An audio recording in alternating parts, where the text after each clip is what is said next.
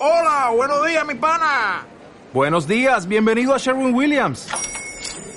¡Ey! ¿Qué onda, compadre? ¿Qué onda? Ya tengo lista la pintura que ordenaste en el ProPlus app. Con más de 6.000 representantes en nuestras tiendas listos para atenderte en tu idioma y beneficios para contratistas que encontrarás en aliadopro.com. En Sherwin Williams somos el aliado del PRO.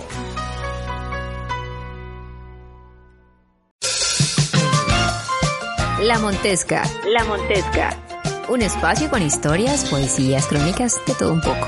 Pégate al audio.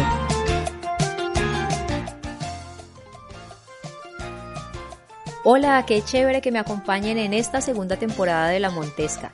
Una temporada que se va a caracterizar por tener historias diferentes en cada capítulo.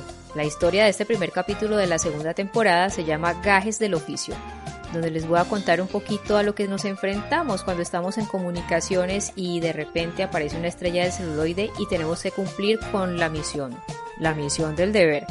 ¿Ya se están imaginando qué artista puede ser? Bueno, no nos imaginemos tanto y escuchemos. Aquí está Gajes del Oficio, en La Montesca. Darse el champú o tener los 15 minuticos de fama a razón de hacer algo importante o conocer a un famoso son algunos anhelos mortales. Sí, saborear ese cuarto de hora es un deseo siempre oculto. Soñamos despiertos con rutilantes momentos en donde somos protagonistas. Confieso que también lo he soñado. Viví un cuarto de hora muy particular.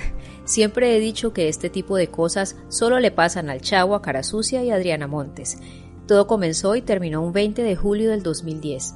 Los conciertos de Paz sin Fronteras fueron el escenario. Vivía en Quibdó, Chocó, tierra del oro, del platino, de la lluvia constante, de la humedad que revive el frizz con toda su fuerza, del calor abrasador y de las formas exuberantes. En esa oportunidad, la tierra del todo en uno, el calor, la humedad y las demás cosas que mencioné antes, fue escogida como sede de uno de esos conciertos y adivinen quién cantaría allí. Juanes. Sí, nuestro Juanes, el exmechudo papacito de Equimosis, el de la tierra, es por ti, dámelo y otros tantos éxitos que coreábamos sin cesar en esa época, mientras nos perdíamos en sus enigmáticos ojos de color indefinido y su carita de niño que no le pega a nadie. Ahora ese, nuestro Juanes, estaba en la cúspide y llegaba a Quibdó. Era algo como para no creerlo. Tener tan cerquita a un artista de la talla de Juanes y lo mejor, gratis, era una oportunidad que nadie se podía perder. Kipdo estaba conmocionado. En todas partes se hablaba del concierto. Por esos días en la oficina donde yo trabajaba, estábamos en campaña de matrícula educativa. ¿Y qué tal que uno de los mensajes para invitar a los padres a matricular a sus hijos viniera de la voz del mismo Juanes? Se me ocurrió una idea brillante. Con esa idea en la cabeza comencé a maquinar las estrategias para poder acceder al ídolo, estaba segurísima de que funcionaría, pues Juanes tenía muy marcado su espíritu altruista y estábamos en el Chocó. Una muy buena razón para apoyar a la causa, pensé. Por fin, el 20 de julio llegó. El malecón fue escogido como el sitio del concierto. Un montaje espectacular y costoso se instaló, transformando el mágico y descuidado lugar en un escenario digno de conciertos internacionales con un sonido que seguramente estremeció hasta los confines de la selva. Le conté la iniciativa a mi jefe, quien obviamente se entusiasmó y me animó. La jornada laboral fue hasta el mediodía, porque allá hasta los festivos se trabajaba. Después de almuerzo corrimos por los mejores puestos para vivir de cerca el concierto. Ese día hizo un sol como el de casi todos los días, brillante, ardiente, un sol como para calentar huevos con la cacerola sobre el pavimento. El astro rey se instaló justo sobre nosotros, o mejor, nosotros estábamos bajo su abrigo. Terminamos con el ardor sobre nuestras pieles, pero no importó, lo gozamos. Cuando Juanes terminó su presentación, me escabullí en medio de todos y logré ingresar a la parte trasera de la tarima, en donde fue la rueda de prensa.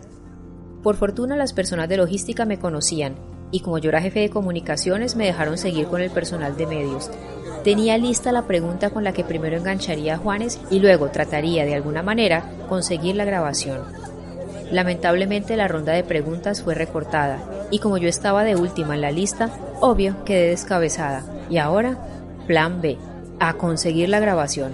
¿Y quién más sino que Fernán Martínez, quien en esa época era el manager para acceder a Juanes? Eureka. Como una rémora, tímida, pero con la certeza de lograr mi objetivo, me acerqué a Fernán, quien escoltaba a prudente distancia al artista. Estaba sudado, hastiado, ese calor ultra húmedo jode mucho, la verdad. Una vez me acerqué a Fernán, me le presenté y le eché el cuento de la educación y cuál era mi propósito. Con una leve mueca me escuchó y me dijo, venga conmigo a ver qué se puede hacer. Esas palabras eran música para mis oídos. Juanes no estaba solo, pues además de su escolta, tenía una decena de muchachos a su alrededor. Eran los ganadores del concurso que una bebida gaseosa promocionó y cuyo premio era tomarse una foto con la estrella. Pacientemente y sin quitarme del lado de Fernán, esperé mi turno para robarle las palabras de invitación al ídolo paisa. Me sentía incómoda. Odiaba la reportería porque ese era el precio que tocaba pagar por una nota, aguantar lo que fuera, y allí estaba, dispuesta a todo por conseguir una grabación. Los minutos pasaban y todos estaban alrededor de Juanes y no se daba la oportunidad para atacar. Mi esperanza casi desfallecía, pero la voluntad y las ganas de lograr mi cometido me impulsaban a seguir. Fernán y yo íbamos detrás de la gente que rodeaba al paisa, yo con la cara roja, más por la pena que por el sol, y Fernán con su gesto adusto. De vez en cuando me miraba y me hacía un ademán indicando que lo siguiera. Por mi cabeza se cruzaba de todo, que tal vez Fernán se sentía encartado conmigo ahí, y que ya no sabía cómo zafarse, pero ni modos. Untado el dedo, untada la mano. La escolta de Juanes no nos permitía acercarnos. Lo condujeron a las instalaciones del Banco de la República, que había sido designado como el camerino. El cantante se daría una ducha y saldría en un vuelo charter para Bogotá en el acto. No podía renunciar a la oportunidad, ya había aguantado lo suficiente y había vivido a pequeña escala los afanes de la fama. Por momentos me sentía un pelín importante. Del otro lado de la barrera, los cientos de fans se apiñaban y tomaban fotos, y yo allí, tan menuda, detrás de la escolta y al lado de Fernán como si perteneciera al staff. Tenía ese sentimiento de placer extraño, euforia y a la vez vergüenza. Estaba haciendo lo que más odiaba. Entró Juanes y su séquito, luego Fernán y detrás yo también me disponía a lo mismo, a entrar, cuando un hombracho, un mulato de casi dos metros y no exagero, me detuvo. Usted no puede pasar, no está en la lista. Era el jefe de seguridad del Banco de la República, que entre otras cosas me conocía y sabía cuál era mi trabajo, pues yo solía visitar el Banco de la República, pero como no estaba en la lista, el hombre debía cumplir con su deber. Fernán del otro lado, déjela que ella viene conmigo, dijo. No, ella no va a entrar, contestó el tipo en tono molesto. En ese momento salió la delegada del Ministerio de Cultura. Fernán le comentó algo al oído, y ella mirándome le dijo al de seguridad, de cuyo nombre no quiero acordarme, que me dejara entrar. Yo me quedé ahí, de pie, pero el amo de seguridad, renuente ante la petición de todos, me dijo, si no te vas de aquí, te saco. Me tomó por los hombros y me cargó. Me iba a tirar a la calle. El infierno de Dante resultó un parque de diversiones a comparación con lo que sentí y experimenté en ese momento, pues no era un afán con una excusa. Se trataba de mi trabajo y pese a que todas las personas con autoridad le decían al señor que me dejara entrar, el tipo no lo permitía. Me enojé, se me salió el chuki, pataleé, con las paticas al aire porque el tipo me tenía cargada y le grité, Tú no me sacas de aquí, atrevido, estoy trabajando, tú me conoces. Las miradas de todos los que presenciaban la escena eran de asombro. En esos breves momentos solo podía escuchar, Déjela entrar, suéltela. Fernán estaba furioso. A la brevedad, otra presencia mayor que la que me estaba sujetando se ubicó en la entrada. Bajala, patán, metete con uno de tu tamaño. Era uno de los guardaespaldas de Juanes. Ya lo había visto durante la rueda de prensa. Un tipo blanco, robusto, tatuado, y medía también casi dos metros. Mi defensor me sujetó, quitándome de las manos del otro y lo amenazó con golpearlo si no me soltaba y me dejaba entrar. Allí estaba yo, en mi pequeña humanidad haciendo sándwich en medio de esos dos, y estaba siendo la protagonista de la escena más bochornosa de mi vida. Luego del intercambio de palabras y ante la presión ejercida por todos, el hombre de seguridad, muy a su pesar, me dejó entrar y de mala gana me pidió excusas. Con el pulso acelerado y las manos temblorosas ingresé al ascensor y subí. En el auditorio, allí estaban sentados los principales presentadores de televisión de canales nacionales que abrieron el evento, la ministra de Cultura de ese entonces y demás personal. Ya la euforia se había extinguido. Mi corazón trataba de normalizar su ritmo, y mis manos eran como una fuente salobre y tibia. Una mujer muy amable de logística me invitó a comer algo. Pese al hambre no me atreví, solo pedí agua. Juanes estaba cambiando y fui a buscar a Fernán para preguntarle qué hacía. Le pedí excusas por el incidente. A duras penas me miró y masculló. Ya hice demasiado por usted. Me dejó allí con la grabadora en la mano y reaccionando al momento, trágame tierra. De repente, como una brisa fresca emergió del baño nuestro Juanes. Cabello húmedo, camiseta gris, pantalón corto, temis, mochila típica cruzada en el pecho y actitud presurosa.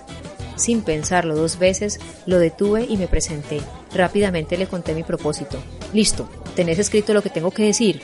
Me preguntó a la carrera con su tono paisa.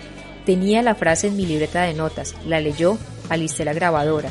Con la experiencia del caso se aprendió la frase y la repitió dos veces. Verifiqué y estaba perfecta. Juanes salió corriendo para el aeropuerto. Tanta perfección solo fue por unas horas. Le mostré a mi jefe la grabación.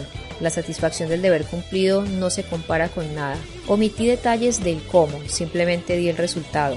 Mijita, organícela para que mañana la escuchen todos, me dijo con una sonrisa. La grabadora se quedó en mi bolso hasta el día siguiente, cuando llegué a la oficina para bajarla al equipo. Airosa me dispuse a bajar la voz del ídolo para editarla. Silencio. No había nada.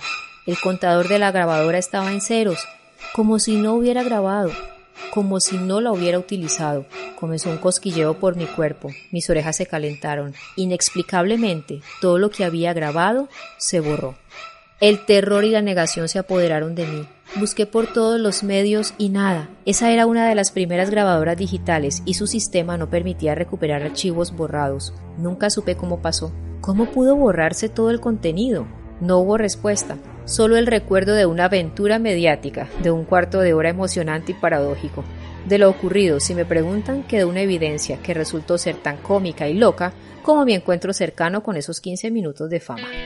Antes de salir, a la estrella pop la detuvieron unos del staff para pedirle autógrafos y fotos. ¿Y por qué no dejar constancia de esta hazaña? Saqué mi vieja reflex a la velocidad del rayo y la listé. Un flash por aquí, otro por allá. Llegó mi turno y le entregué la cámara a un espontáneo que estaba por ahí que también quería foto. Este tipo se apabulló al ver la cámara tan grande y compleja. ¿Y esto cómo se hace? Se rió mientras buscaba el obturador y Juanes apoyaba su brazo derecho en mi hombro esperando la luz fulminante.